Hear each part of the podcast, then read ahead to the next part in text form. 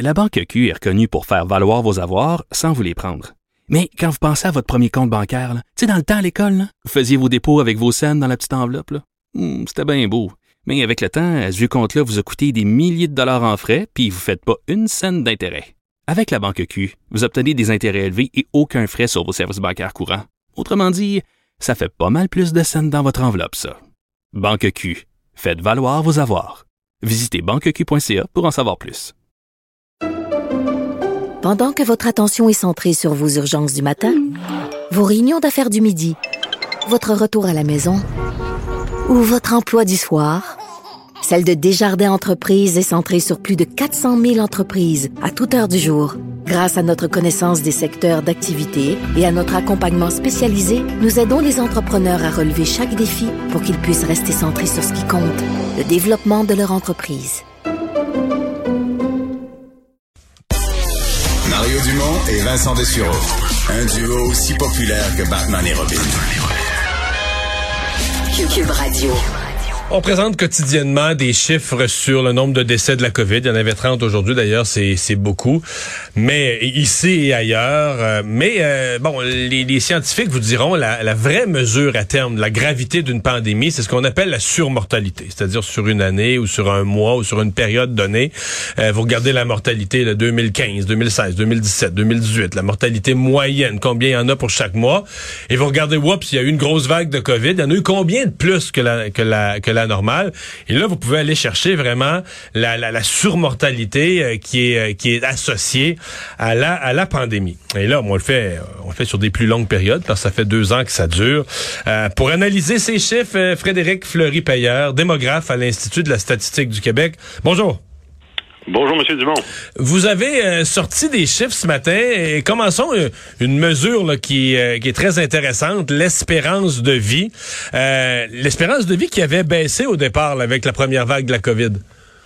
Oui, tout à fait. C'était une baisse d'environ huit mois là, euh, euh, entre 2019 et 2020. C'était une, une ampleur qu'on a vue dans d'autres pays là, occidentaux, mais c'était une ampleur assez limitée quand même euh, par rapport à ce qu'on a vu, par exemple, aux États-Unis. Et puis là, ben, c'est un rebond qui euh, nous ramène à, à 0,1 là, de, de, de, d'années de, de, plus que 2019, ce qu'on Parce peut que- considérer étant la marge d'erreur. Donc, c'est grosso modo, on, a- on revient à- à- au niveau pré-pandémique. Est-ce qu'on peut dire 2019, c'était un record en termes d'espérance de vie, un record de tous les temps, dans le sens que depuis des années, ça, ça descendait jamais. Avant la pandémie, ça montait quoi, un mois, on gagnait un mois ou deux temps par année, puis ça montait tout le temps. Là. En, en moyenne, au cours des dernières décennies, c'était plutôt trois mois par année qu'on gagnait. On gagnait trois mois par année? Oui, mais ça avait, ça avait ralenti un peu au de, avant la, la- dans la décennie Et, 2010. et- et là, on est à 83?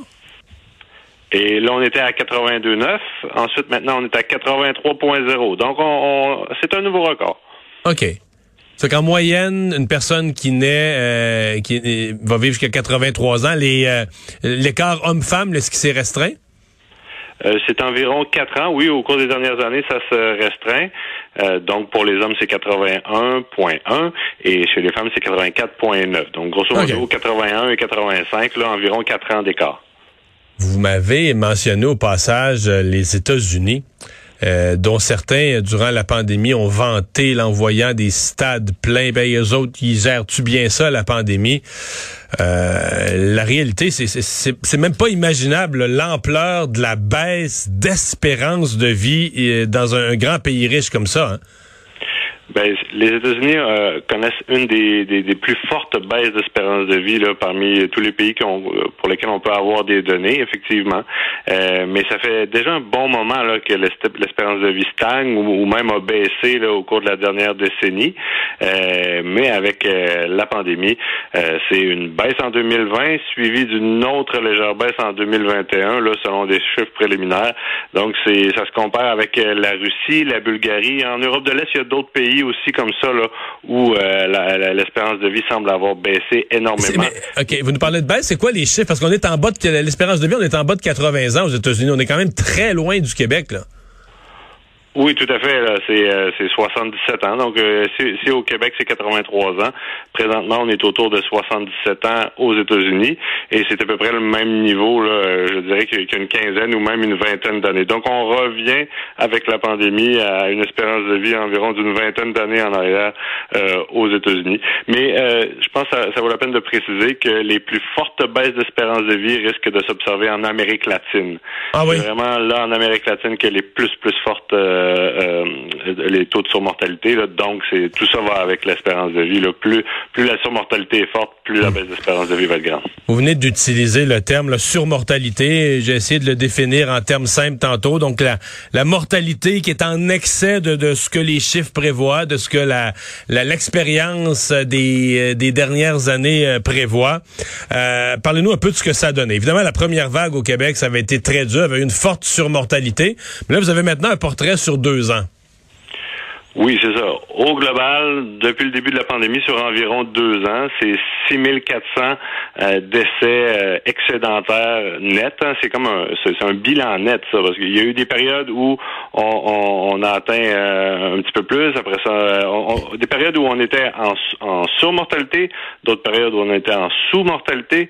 Donc, au global, après deux ans, c'est par rapport à ce qu'on aurait pu s'attendre en temps normal, on a environ 6400 décès de plus au cours hmm. de, l'année. Mais il y, a, des personnes là-dedans qui, évidemment, qui sont pas comptées parmi les, décès COVID, comme une personne qui est morte au mois d'avril 2020, mais qui normalement serait décédée euh, au début de 2021. Donc, euh, ces jours ont été écourtés par la COVID, mais euh, sur un an, sur deux ans, ça ne sera pas nécessairement un décès supplémentaire. Non, ça je comprends bien, parce que c'est ça qui est important de dire. Parce que là, on a, on a, on a 15 000 décès COVID, mais à la date où votre étude finit, on était peut-être à 14 000, je sais pas, 6 700, peu importe, c'est pas important, mais et vous nous dites qu'il y en a 6 400 décès excédentaires. C'est donc dire que l'autre 8 500, mettons, faisons un chiffron, là, sont des gens qui sont décédés, qui sont décédés de la COVID ou avec la COVID, mais qui étaient très âgés, très fragiles, que statistiquement, il serait décédé de toute façon là dans peut-être pas le même jour, mais il serait décédé dans la même période. Donc c'est un c'est un vrai 6400 personnes qui normalement auraient dû vivre plus longtemps et qui sont décédées de la qu'on a perdu à cause de la Covid, dont la vie a été euh, strictement raccourcie à cause de la Covid. Tout à fait. C'est, euh, je pourrais pas mieux l'expliquer. C'est, c'est des décès qui souvent, souvent sont survenus dans des circonstances tragiques. Et ça, ça, ça nous permet pas de minimiser l'ampleur euh, que ces décès-là liés à la COVID ont, ont, pu causer.